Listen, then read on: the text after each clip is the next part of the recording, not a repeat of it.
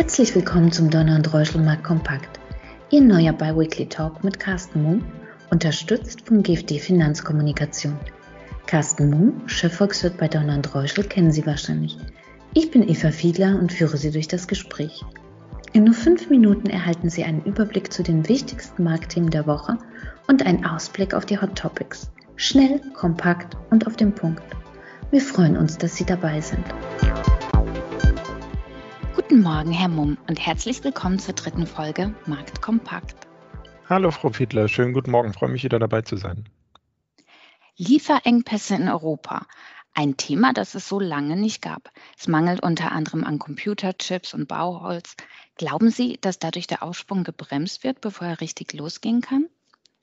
Nein, das kann man so nicht sagen. In Wirklichkeit ist der Aufschwung schon da, nur in Europa noch nicht überall. Wir haben hier in Europa eben nach wie vor ein geteiltes Bild. Im verarbeitenden Gewerbe ist die Stimmung der befragten Unternehmen schon seit Monaten sehr, sehr positiv. Insbesondere die exportabhängige Industrie brummt und das vor allem aufgrund der sehr, sehr hohen Nachfrage aus China. Perspektivisch nach vorne blickend kommt noch eine sicherlich zunehmende Exportnachfrage aus den USA dazu einfach weil dort die Volkswirtschaft auf Hochtouren läuft und durch fiskalische Unterstützung noch massiv weiter angefeuert wird.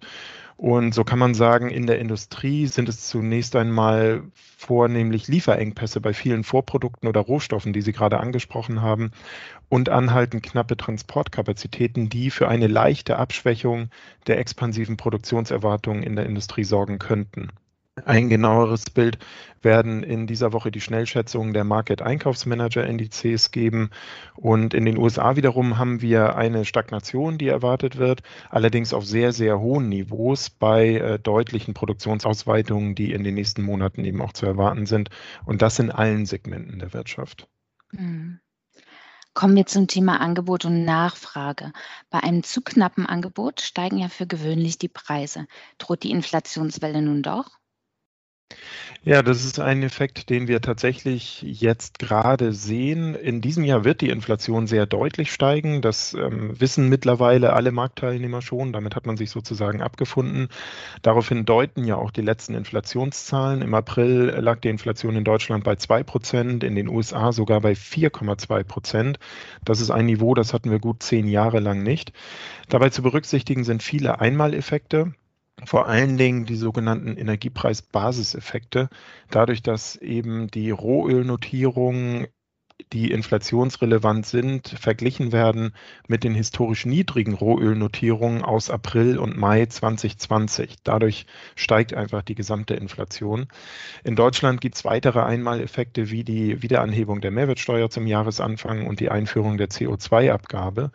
Aber die eben schon angesprochenen engen Kapazitäten in der Industrie weltweit sorgen eben auch dafür, dass die Produktionskosten sehr, sehr stark steigen, teilweise historisch beispiellos stark steigen. Und die Industrieunternehmen sind vielfach heute schon in der Lage, höhere Preise an die Endverbraucher durchzureichen. Wenn wir jetzt nach vorne schauen, Gerade in Europa stehen wir ja vor Lockerungen von Shutdown-Maßnahmen. Das wird wahrscheinlich spätestens ab dem dritten Quartal einen größeren Konsumstau loslösen. Und dann werden auch viele Dienstleistungsunternehmen in der Lage sein, höhere Preise zu veranschlagen. Die Kernfrage bezüglich des Inflationsthemas ist, ob es sich hierbei um ein Inflationsstrohfeuer handelt, das im nächsten Jahr wieder in sich zusammenfällt, oder ob wir anhaltend mit höheren Inflationsraten rechnen müssen. Und die Frage kann man zurzeit noch nicht genau beantworten. Das hängt davon ab, ob Wirtschaftssubjekte, also Arbeitnehmer, Händler, Verbraucher, Produzenten, anfangen, anhaltend höhere Preissteigerungsraten zu erwarten und diese eben in Preissetzungen oder in Lohnverhandlungen beispielsweise einzuplanen. In meinen Augen wird ein Aspekt definitiv unterschätzt und das ist, dass wir weltweit eigentlich einen relativ breiten politischen Konsens haben, dass Löhne in unteren und mittleren Einkommenssegmenten steigen müssen.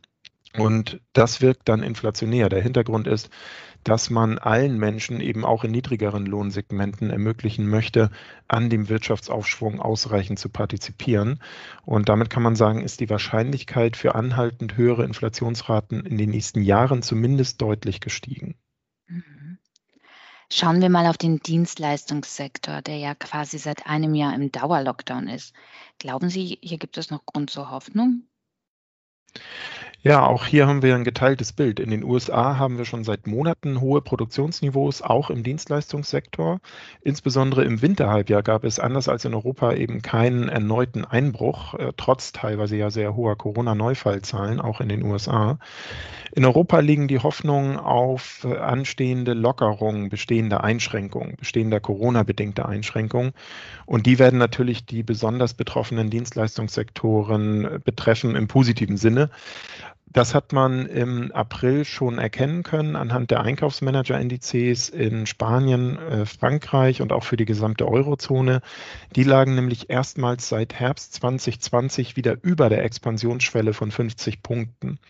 In Deutschland gab es zuletzt einen leichten Rücksetzer aufgrund der Verlängerung der Lockdown-Maßnahmen im Frühjahr.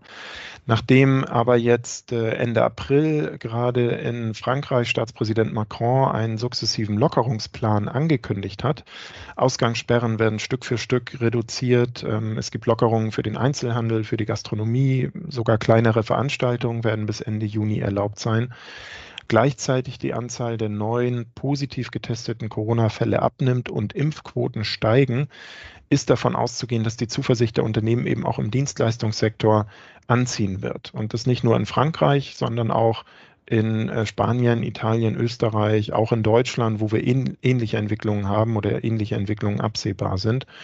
Und damit rückt die Aussicht auf eine breite und sehr deutliche Erholungsbewegung der Wirtschaft spätestens ab dem dritten Quartal in greifbarer Nähe. Mhm.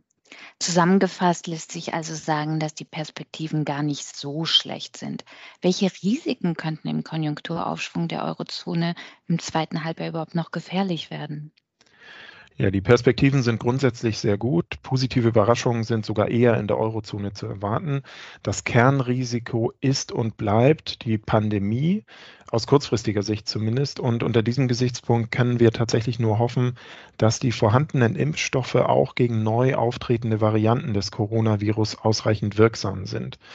Umso mehr ist es wichtig, dass tatsächlich auch alle Staaten, vor allen Dingen auch die mit weit fortgeschrittenen Impfkampagnen, darauf achten, dass ähm, eben auch in Schwellenländern die Impfungen voranschreiten. Denn dort haben wir teilweise ja noch eine sehr, sehr dynamische Entwicklung der Corona-Neufallzahlen. Und da ist natürlich die Gefahr hoch, dass sich eben neue Varianten ähm, durch Mutationen des Coronavirus bilden, die möglicherweise dann nochmal für einen wirtschaftlichen Rückschlag auch in Europa oder in den USA sorgen könnten.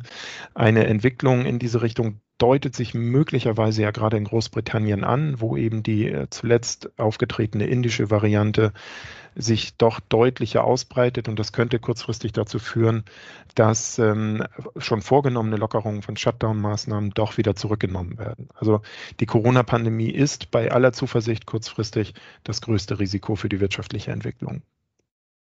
Wunderbar. Vielen Dank für den spannenden Einblick und wir hören uns dann in zwei Wochen. Ich freue mich drauf. Danke, Frau Fiedler. Danke für Ihr Interesse. Seien Sie in zwei Wochen gerne wieder dabei. Ihr Donald Reuschel marktkompakti.